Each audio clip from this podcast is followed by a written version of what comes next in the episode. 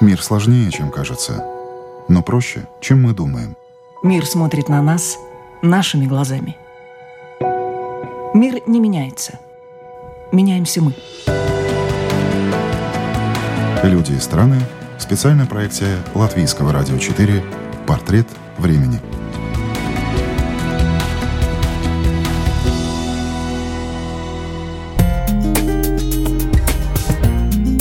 Вы слушаете программу «Портрет времени». Меня зовут Яна Ермакова, и сегодня говорим о работе, психологии, политике и обо всем, что накипело в обществе к этому моменту. Наш гость – российский бизнес-тренер, сертифицированный коуч, профессиональный психолог, преподаватель Национального исследовательского университета Высшей школы экономики Илья Шмелев. Перечисляя свои регалии, Илья особенно подчеркивает докторскую степень по психологии –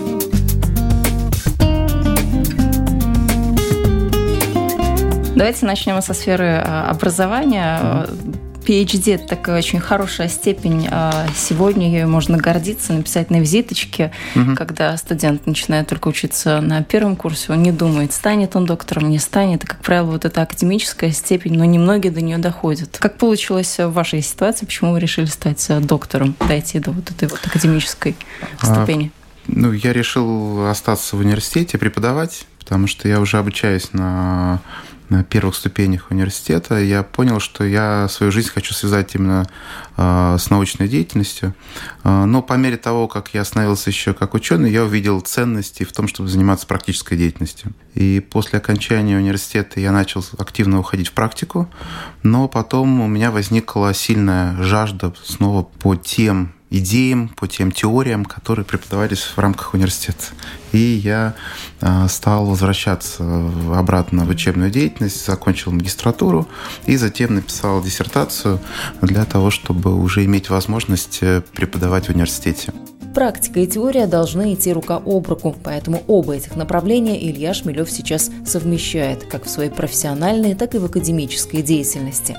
И в рамках своей магистрской программы где я преподаю консультативная психология и персонология, как раз нам удалось сочетать и теорию, и практику. Практика, которая переходит в теорию, теория, которая переходит в практику. И я веду курсы, связанные с психологическим консультированием, и курсы, связанные с э, коучингом. И также еще веду коучинг э, для людей, которые хотят получить э, сертификат и приобрести новую профессию профессиональных коучей. А как учить сегодня? Потому что то, чему учили вчера, сегодня, как правило, уже не работает. Образование устаревает так же, как и любая другая вещь сегодня. Более того скажу, образование настолько быстро устаревает, что, как вы точно сказали, то, что было вчера, уже сегодня абсолютно не работает. Поэтому здесь нужно все время чуть-чуть выше прыгать. я поделюсь своим опытом. У меня был случай, мне нужно было прочитать лекцию в бакалавриате по общей психологии. И я решил немножко, знаете, так схалтурить, открыть свои старые конспекты, поскольку они у меня все сохранились когда я еще учился, мы писали э, не как сейчас, да, в лэптопах или на планшетах. По старинке от а, руки. По старинке от руки, в, в, в тетрадях. А, я решил взять старые свои конспекты, я их открыл, и буквально через 5-10 минут я их обратно закрыл, потому что устарело. А, хотя я не так давно закончил университет, ну, сравнительно, там, да, диапазон времени, но все равно настолько время ускоряется, настолько знание, образование ускоряется, что это рост уже по экспоненциальный. И нужно все время, а, чтобы не выпадать из этого, нужно все время быть в тренде, отслеживать, что происходит а, в мире науки, в мире практической психологии, в мире коучинга. То есть все время, все время отслеживать современные тренды. Потому что если не будешь отслеживать современные тренды, то очень быстро ну, устареваешь. Ну, вот интересный парадокс получается. С одной стороны, нужно отслеживать что-то современное, современные тренды, а с другой стороны, мы же тоже много учимся и на тех историях, которые были в жизни э, выдающихся людей прошлого. То есть биографии сейчас очень многие читают. Сейчас очень такой вот всплеск интереса к биографиям великих личностей. Да, мне вспоминаются слова э, одного из великих философов, э, я сейчас не вспомню, кто это точно, или, может быть, даже Мираб Константинович Мамрадашвили, он говорил так, что мы как пигмеи на плечах гигантов. То есть, опять же, но пигмеи видят чуточку дальше, потому что они стоят на плечах гигантов. И в этом плане, безусловно, дерево, оно не может расти без корней. Поэтому классическое хорошее академическое образование, оно важно, важно. Но если брать инновации, если брать современные тренды, то здесь, конечно же, нужно все время отслеживать, что происходит. Поэтому здесь не или-или, или инновации, современные тренды, или классика, а это и-и. Для того, чтобы был хороший фундамент, и на этом фундаменте мы могли строить разные здания, новые здания. Как сейчас есть умные дома, есть классические дома, да, есть дома с камином, а есть дома, где уже обогрев есть. Поэтому э, это все зависит, опять же, от той сферы деятельности, в которой человек работает. И понятно, что если человек занимается философией, это одна история. Если он занимается историей, другая история. Если он занимается IT-технологиями, это уже третья история. Поэтому а как здесь... с психологией? С психологией сейчас, э, ну, как наука психологии достаточно молодая, ей чуть больше ста лет – да, потому что психология как наука возникла только в конце XIX а, века, и а, психологическая наука, она еще на самом деле только становится как практическая психология, так и а, классическая академическая психология. Поэтому и то, что сейчас такое количество разных направлений психологии, психотерапии, гештальт-психология, поведенческая психология, психоанализ, это тоже говорит о том, что сейчас существует еще много разных языков внутри психологии. И я думаю, будущее за интеграцией, будущее за тем, что будет э, разные области психологического знания, как-то интегрироваться, создавать некие такие интегральные модели. Собственно, в этом сейчас есть определенный тренд. И э, создавать какие-то новые э, нетривиальные подходы к человеку, видение мира человека, потому что то, как начиналась психологическая наука, да, э, с, там, начиная там, с Вильгельма Вунда, да, с Уильяма Джеймса, и то, как она сейчас, ну, тоже достаточно большой, большой произошел скачок. Поэтому во всех в серых э, областях нашего современного знания происходят очень мощные, очень сильные прорывы. И задача современного человека отслеживать эти тренды, понимать, из чего эти тренды исходят, и тогда можно в какой-то мере предсказывать даже определенные тренды. Пять лет назад влиятельное издание Time опубликовало рейтинг профессий, которым в будущем не грозит безработица, роботизация и прочие катаклизмы рабочего рынка. Интересно, что первыми в этом списке стоят психологи. Что же такого умеют психологи, что сделает их почти на 100% востребованными на рынке при любых условиях? Во-первых, дело в том, что круг отраслей, в которых можно работать с психологическим образованием, на сегодняшний день невероятно широк и разнообразен. Это спортивные психологи-коучи, специалисты по отбору персонала, профессионалы в сфере маркетинга и так далее. Перечислять можно долго. Однако главный плюс психологов в том, что они понимают, почему люди ведут себя так или иначе. Уже сейчас многие обращаются за помощью к психологам, и в будущем таких будет только больше. Да, психологи будут э, более-более востребованы, как вы заметили, что многие профессии действительно будут уходить, потому что их заменяют сейчас э, современные компьютерные технологии, такие профессии, как бухгалтера, я думаю, даже продавщицы в магазинах, это будет скоро уже как раньше были, знаете, стенографистки, да, то сейчас этой профессии уже не существует, или операторы, да, на телефонах. А поэтому будут, будут приходить новые профессии, конечно же, потребность профессиональных психологов будет, будет только больше потому что сейчас важны не только hard skills, но и soft skills, как мы знаем.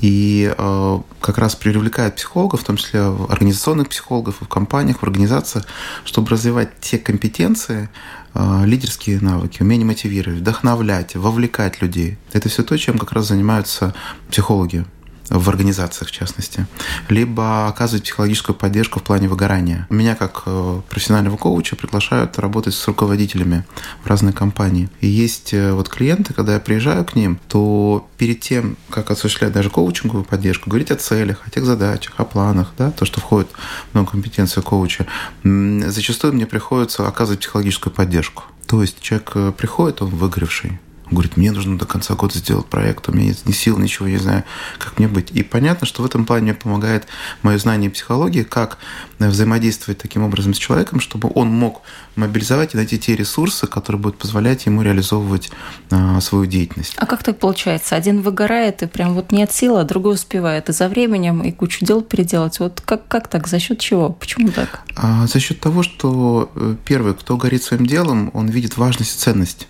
он понимает, зачем он делает эту работу. Да, он видит а, смысловое наполнение этой работы.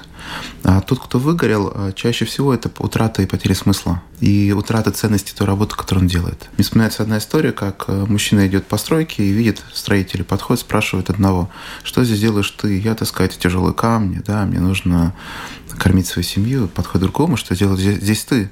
Я таскаю эти камни, у меня ипотека, мне нужно как-то оплачивать все мои расходы.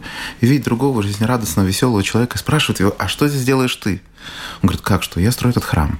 Поэтому вроде бы вид деятельности одинаковый, и функционал даже похож, но с разным отношением и с разным совершенно э, каким-то внутренним наполнением. Поэтому... Вы очень часто приводите эту историю в пример. Она очень так вот нравится, нам близка, или она просто наиболее полно отражает вот ту мысль, которую вы хотите объяснить? Ну вот скорее показать, что на уровне действия можем совершать одни и те же действия, но отношение к этой деятельности может быть разным. Поэтому очень важный момент именно отношение человека к работе. А что стоит за отношением? За отношением стоят его ценности. Насколько важно и ценно то, что я делаю. Я понимаю смысл своей работы? Или для меня это просто заработок? Почему сейчас все больше и больше привлекают психологов и коучей в том числе, для того, чтобы понять, а что, какие потребности, какие ценности реализует человек в рамках той работы, которую он делает. И первое, с чего мы начинаем, да, когда я работаю, допустим, с людьми, которые выгорают или выгорели, а, помимо там эмоциональной просто стабилизации, да, есть специальные упражнения, техники, которые позволяют это сделать, еще и осознание, осмысление, а ради чего я это делаю. А что было раньше, когда не было коучей? Как нас мотивировали, как мотивировали работников двигаться дальше, расти? Ну, был, была же так называемая материальная, нематериальная мотивация. То есть э, до этого был кнут и пряник, но мы можем даже глубоко в историю уйти и вспомнить то, что рабский труд был не самым эффективным. И обычно рабов даже не привлекали к тяжелым работам, потому что это был неэффективный труд. Да? Рабов привлекали либо к обслуживанию, либо в, в дома, либо садовники, что-то такое, что не требует какого-то сильного да, включения, увлечения. Но здесь можно взять историю, как развивался труд, как развивалась да, вся э, вот деятельность, да, и посмотреть, что на самом деле с усложнением общества и усложнялось отношение к труду. И euh, отношение было разным. Если на базовом этапе людям, задача у людей была просто себя прокормить, да, обеспечить свое физиологическое состояние, то с каждым новым веком а, потребности, они расширялись. И в этом плане мы можем вспомнить пирамиду Маслоу, которая нам в этом плане в помощь. И сейчас человек не может выполнять свою деятельность только ради того, чтобы накормить себя. Человеку важно удовлетворять и другие потребности. Потребность самоактуализации, потребность в социальных отношениях. Появляется еще целый широкий спектр потребностей, которые приходится удовлетворять с усложнением общества и общественных отношений. Но работа стала больше отъедать нашего свободного времени, времени общения с семьей, с друзьями и так далее. И это правда, хотя вот где-то еще лет сто назад считали, что как только мы изобретем супертехнологии, мы освободим время. Так считают до сих пор ничего не изменилось. И даже до сих пор есть люди, которые в это верят. А, но на самом деле это не так, потому что усложняется общество, усложняется, а, появляется больше возможностей, и э, понятно, что возникает а, конкуренция, но уже другая конкуренция. Это конкуренция возможностей.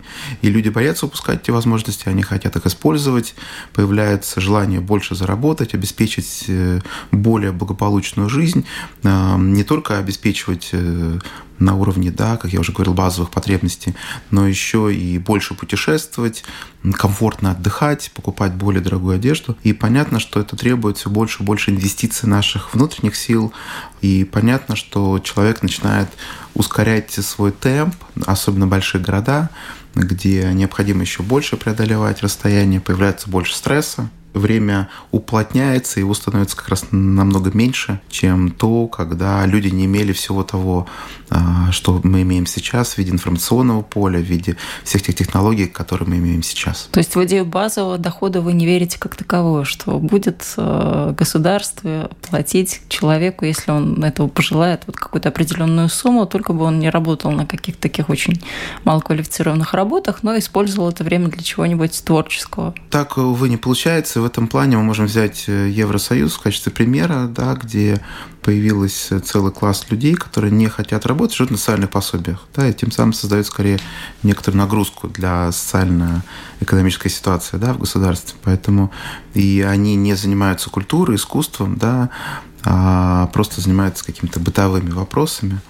и не происходит вот этого движения, то здесь очень важный момент смотреть, на каком уровне развития находится общество и на каком уровне развития находится в целом государство. Да? Понятно, что если мы возьмем страны, которые еще только выходят на уровень а, каких-то понимания успеха, уровень э, достижений, и страны, которые прошли этот уже барьер, да, ну я сейчас в частности скандинавские страны, поскольку они уже накопили достаточно большой капитал, И им не нужно рассказать, что такое ответственность, что такое отношение к своему слову, к своим поступкам, к своим действиям. Они уже по-другому смотрят на жизнь, и как бы проходя этот этап да, э, заработка и капитализация, они уже смотрят на то, что они могут позволить себе э, больше отдыхать, иметь больше отпуск и какие-то как, расширение каких-то возможностей. Но это, опять же, определенный уровень психологической зрелости. И как раз во многом, вот вы задали вопрос, роль психологов, она как раз и состоит, чтобы э, в работе с людьми их уровень психологической зрелости был выше, есть потому что важно понимать, что есть уровень психологической зрелости, есть уровень биологической зрелости, и они не всегда коррелируют между собой.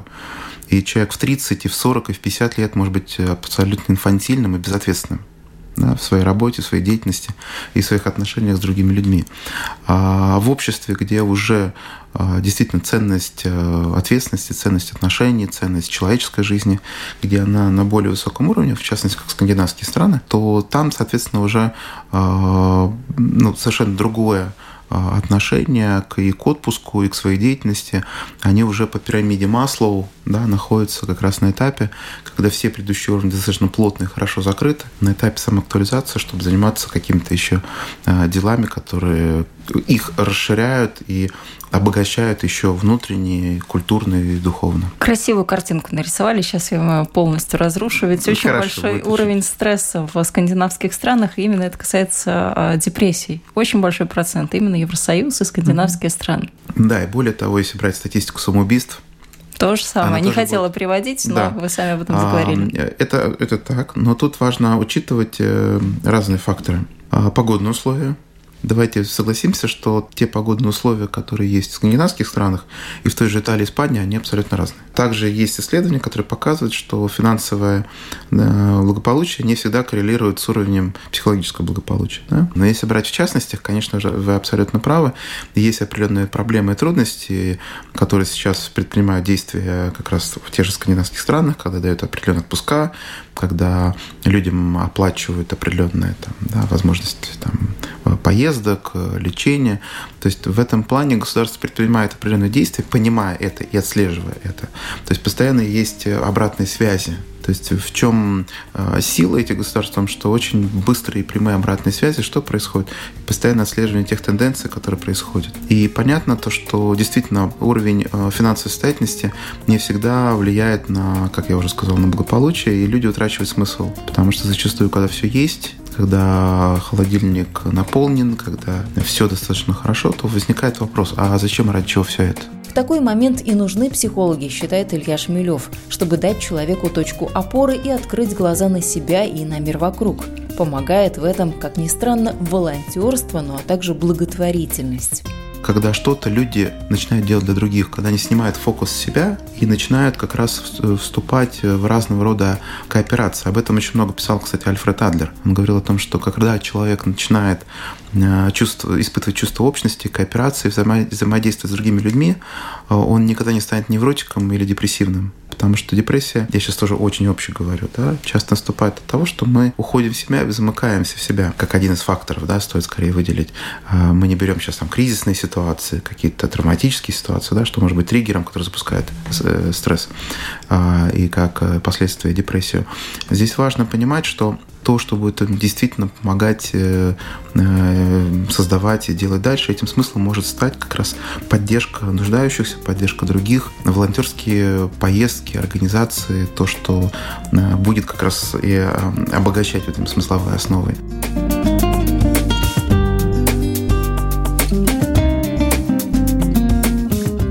вспоминается одна история.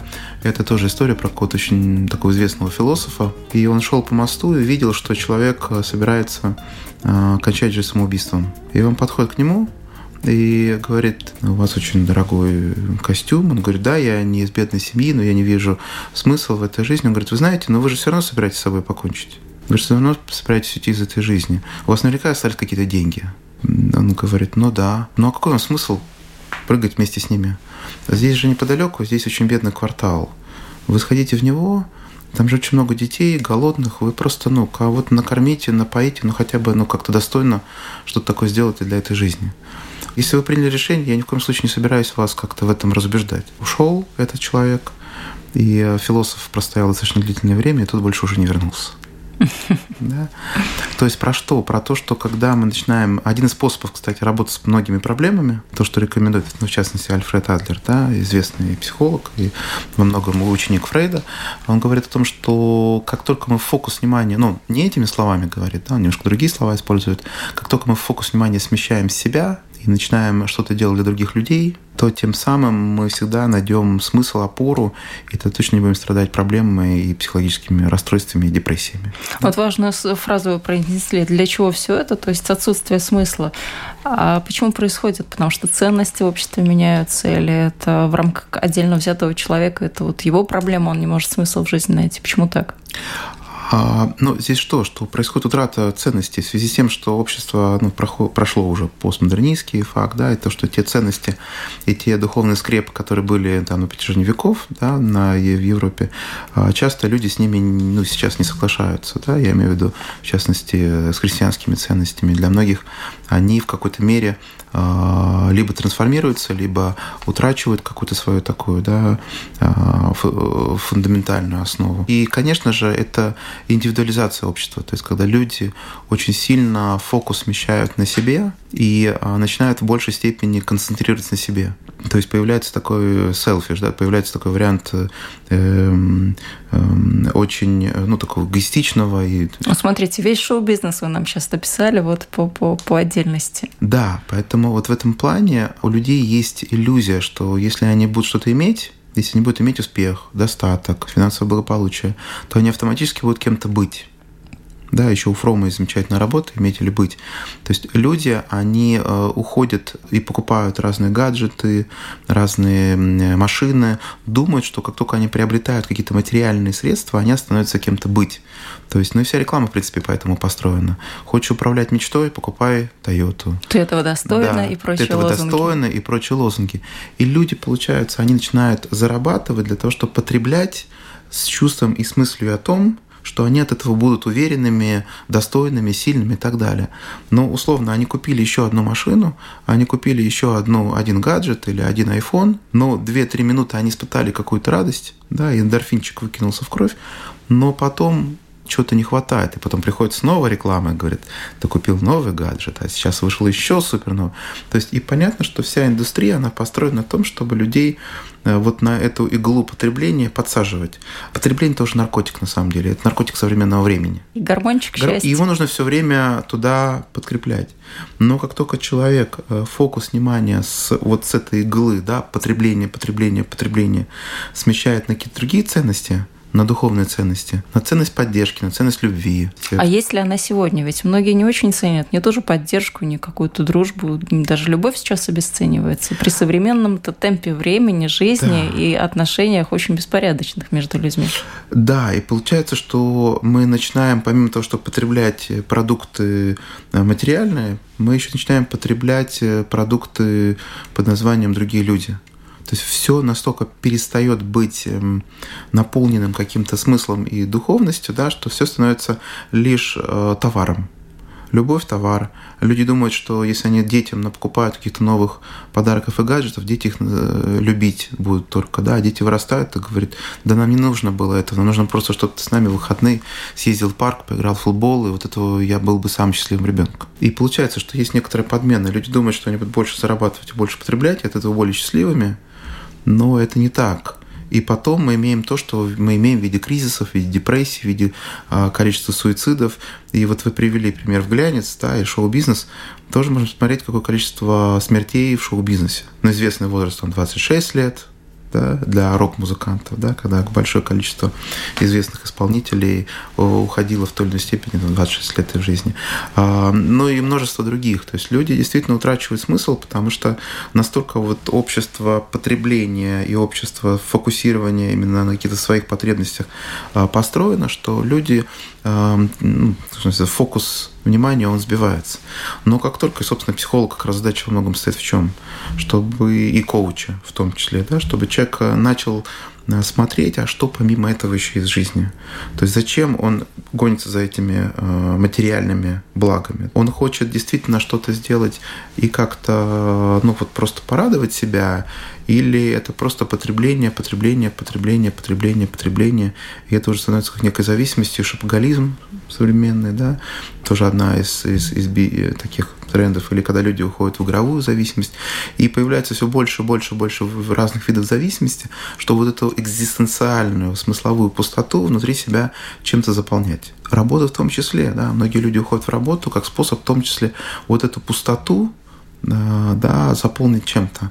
У Сартра есть такое выражение, что у человека огромная бездна с размером Бога да, внутри человека. И люди в силу того, что были утрачены какие-то традиционные ценности, кто-то придерживается, кто-то не придерживается, ищет способ, чем заполнить вот эту возникшую внутреннюю лакуну. Поэтому какой выход из этого? Да, выход, я думаю, что действительно это ну, психологическая поддержка, это в целом популяризация разных проектов, и во многих, в том числе скандинавских школах, в американских, европейских школах как раз очень много уделяется внимания волонтерству, такого бескорыстного какого-то служения, да, потому что через это очень сильно обогащаются, расширяются.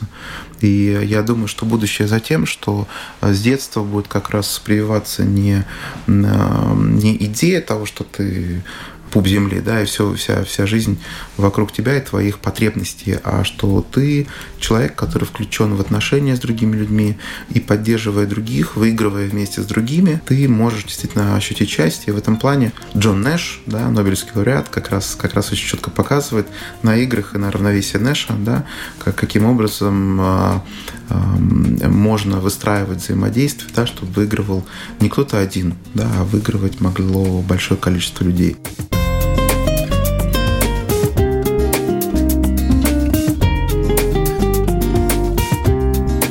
Нарисовали много штрихов к портрету времени. Тем не менее, вот в каком времени вы сейчас живете, вы его как для себя определяете? Какие хорошие изменения, какие не очень хорошие изменения, вот даже на протяжении вот того времени, пока вы живете? Мы живем во времени, я в частности живу во времени. Я бы назвал это время э, где все увеличивается по экспоненциальной. То есть э, кто-то из китайских мыслителей сказал, что проклятие или трудность жить в эпоху перемен. Вот здесь я бы не согласился. А интересно?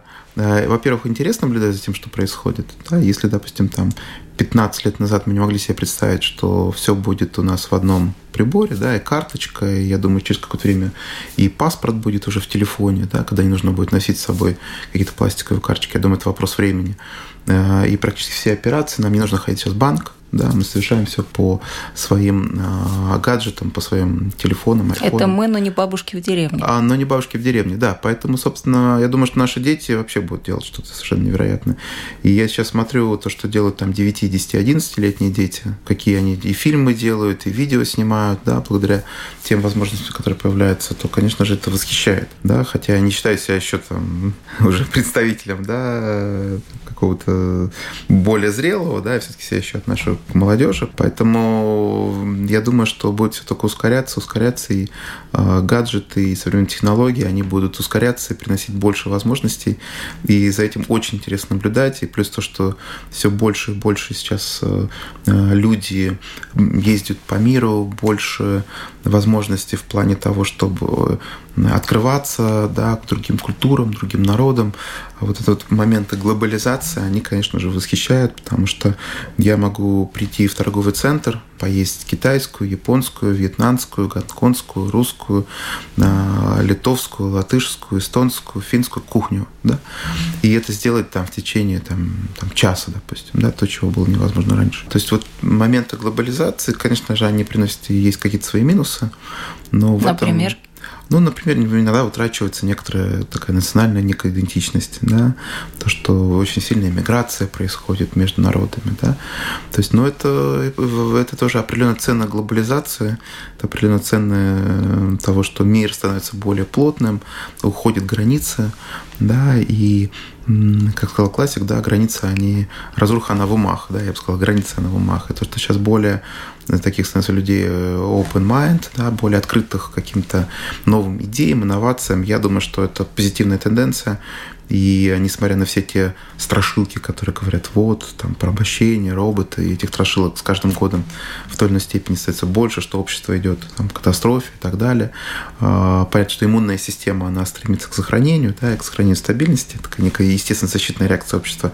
Но я верю в то, что общество будет развиваться, и оно будет развиваться а, в лучшую сторону, да, в связи с тем, что даже если посмотреть статистику количества там голодающих или количество там нуждающихся, все-таки люди в этом плане материально практически обеспечили себя в какой-то мере, и мы входим уже или вошли уже даже в какой-то мере, некоторые страны уже в постиндустриальное общество, да, где ценность э, культуры, гуманизма, обслуживания, да, качество жизни, оно становится приоритетной, чем накопление каких-то материальных благ. И за этим очень интересно наблюдать, очень интересно наблюдать тем, что люди больше увлекаются внутренним миром, миром отношений. Восхищаешься от того, что есть возможность за этим наблюдать, и есть возможность в этом быть, в этом жить, да, эм, как-то мыслить о том, как это будет дальше. Но я уверен, что ни один прогноз, который сейчас есть по поводу будущего, даже книжка Хари да, о будущем, э, там написала «История человечества», вот вторая его книжка про, про будущее, не предсказывает все равно всю ту полноту да, возможностей, которые нас ждет в будущем. Поэтому интересно наблюдать и хочется верить, что оно будет каким-то таким, каким мы его себе еще не представляем.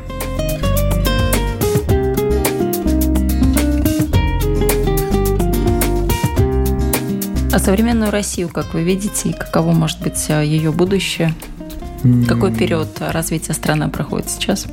А, сложные, то есть потому что часто бывает, что а, многие после падения многих а, авторитарных или тоталитарных режимов, да, это можно увидеть в многих тоже государствах, часто проходит такой этап такой авторитарности, да, и в принципе то, что сейчас вот происходит, допустим, там в нашей стране, ну, в моей стране, и очень интересный в этом плане пример. Можно вспомнить, что после падения фашистской Германии в 1948 году сделали соцопрос и спросили у немцев, при каком режиме они хотели бы жить. Подчеркну, после того, когда люди узнали о концлагерях, о 6 миллионах евреев, которые были уничтожены, после того, когда было уничтожено и снесено огромное количество городов, уничтожено огромное количество людей, у немцев спросили, в каком э, строе они хотели бы жить.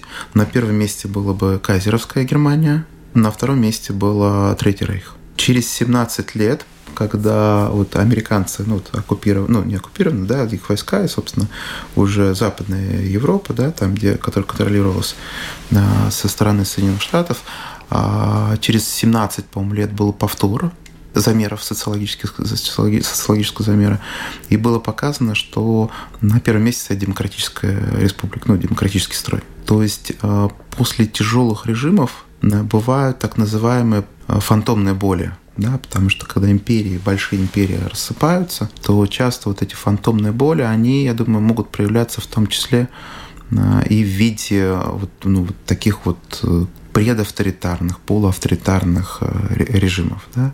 Понятно, что тут много, можно много задать вопросов, но это вопрос к политологам, социологам, да. Надеюсь, что после моих слов я смогу потом вернуться обратно да, в свою страну. Поэтому в Беларуси так держится за Лукашенко, вот исходя из э, вашей теории о фантомных э, болях некоторых стран? Ну, это не только моя теория, да, скорее это некоторые принесено. Я думаю, да, потому что э, э, есть хорошее выражение, что девушку из деревни можно вывести, а деревню из девушки сложно. Да?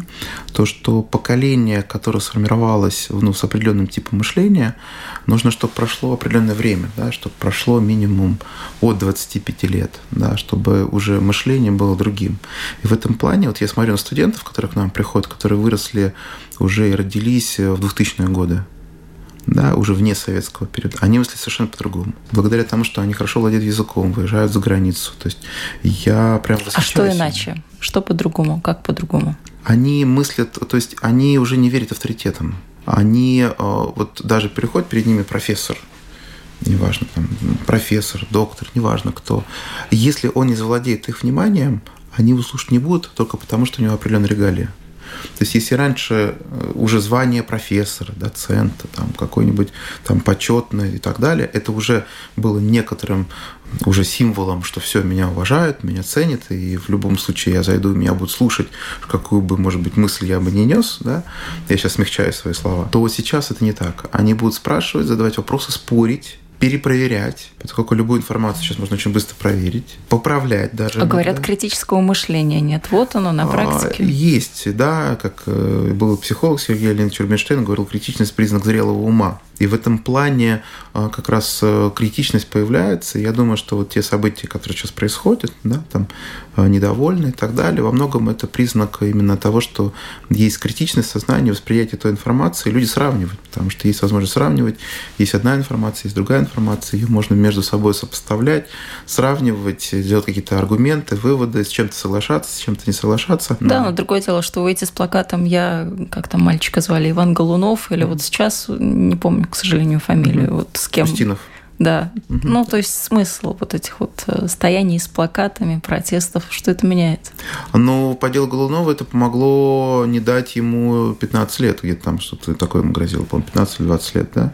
То есть это реально общество, когда оно проявляет и показывает свое недовольство, то государство реагирует, но в какой мере оно в, этом, в этот раз реагирует, пока не очень понятно, потому что, ну, как... как... Но реакция государства тоже ведь может быть э, для удовлетворения потребностей общества. А на самом деле, что там будет с тем несчастным Голуновым, никто же не знает. Ну, я думаю, что у него будет все хорошо, потому что он хороший журналист. Я думаю, что он будет продолжать свою, выполнять свою работу. Насколько я даже знаю, он живет э, в Риге, да, или, по сейчас бывает часто в Риге, насколько я знаю, может быть, это не так.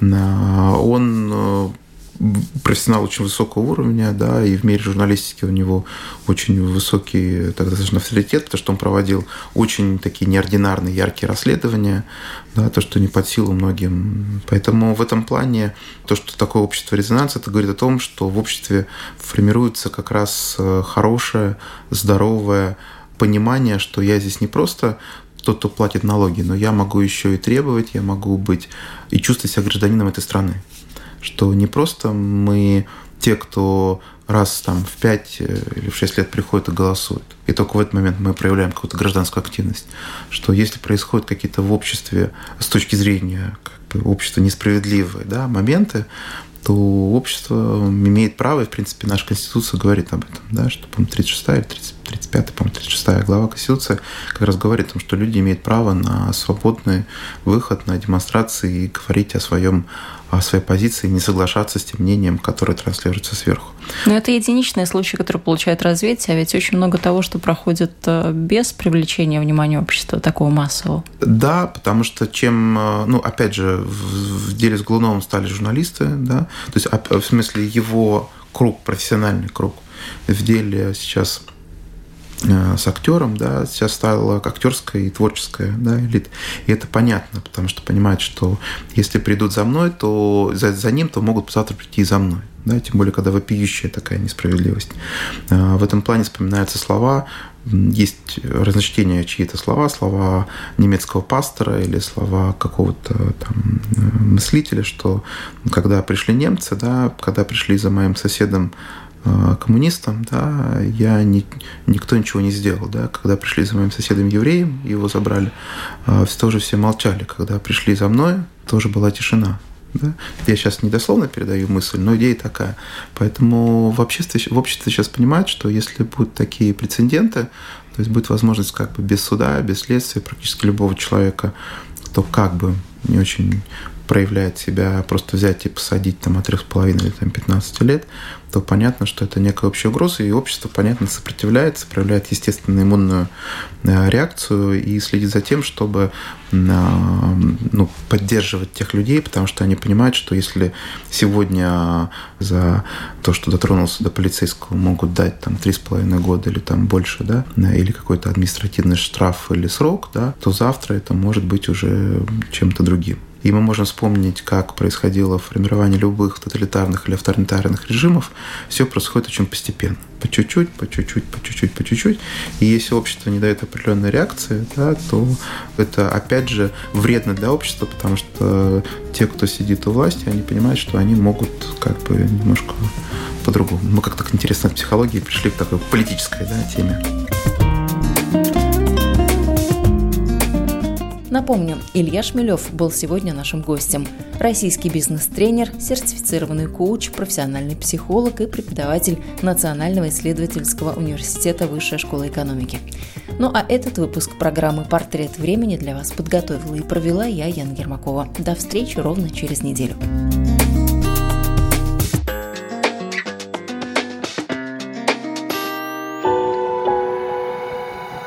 Мир сложнее, чем кажется, но проще, чем мы думаем.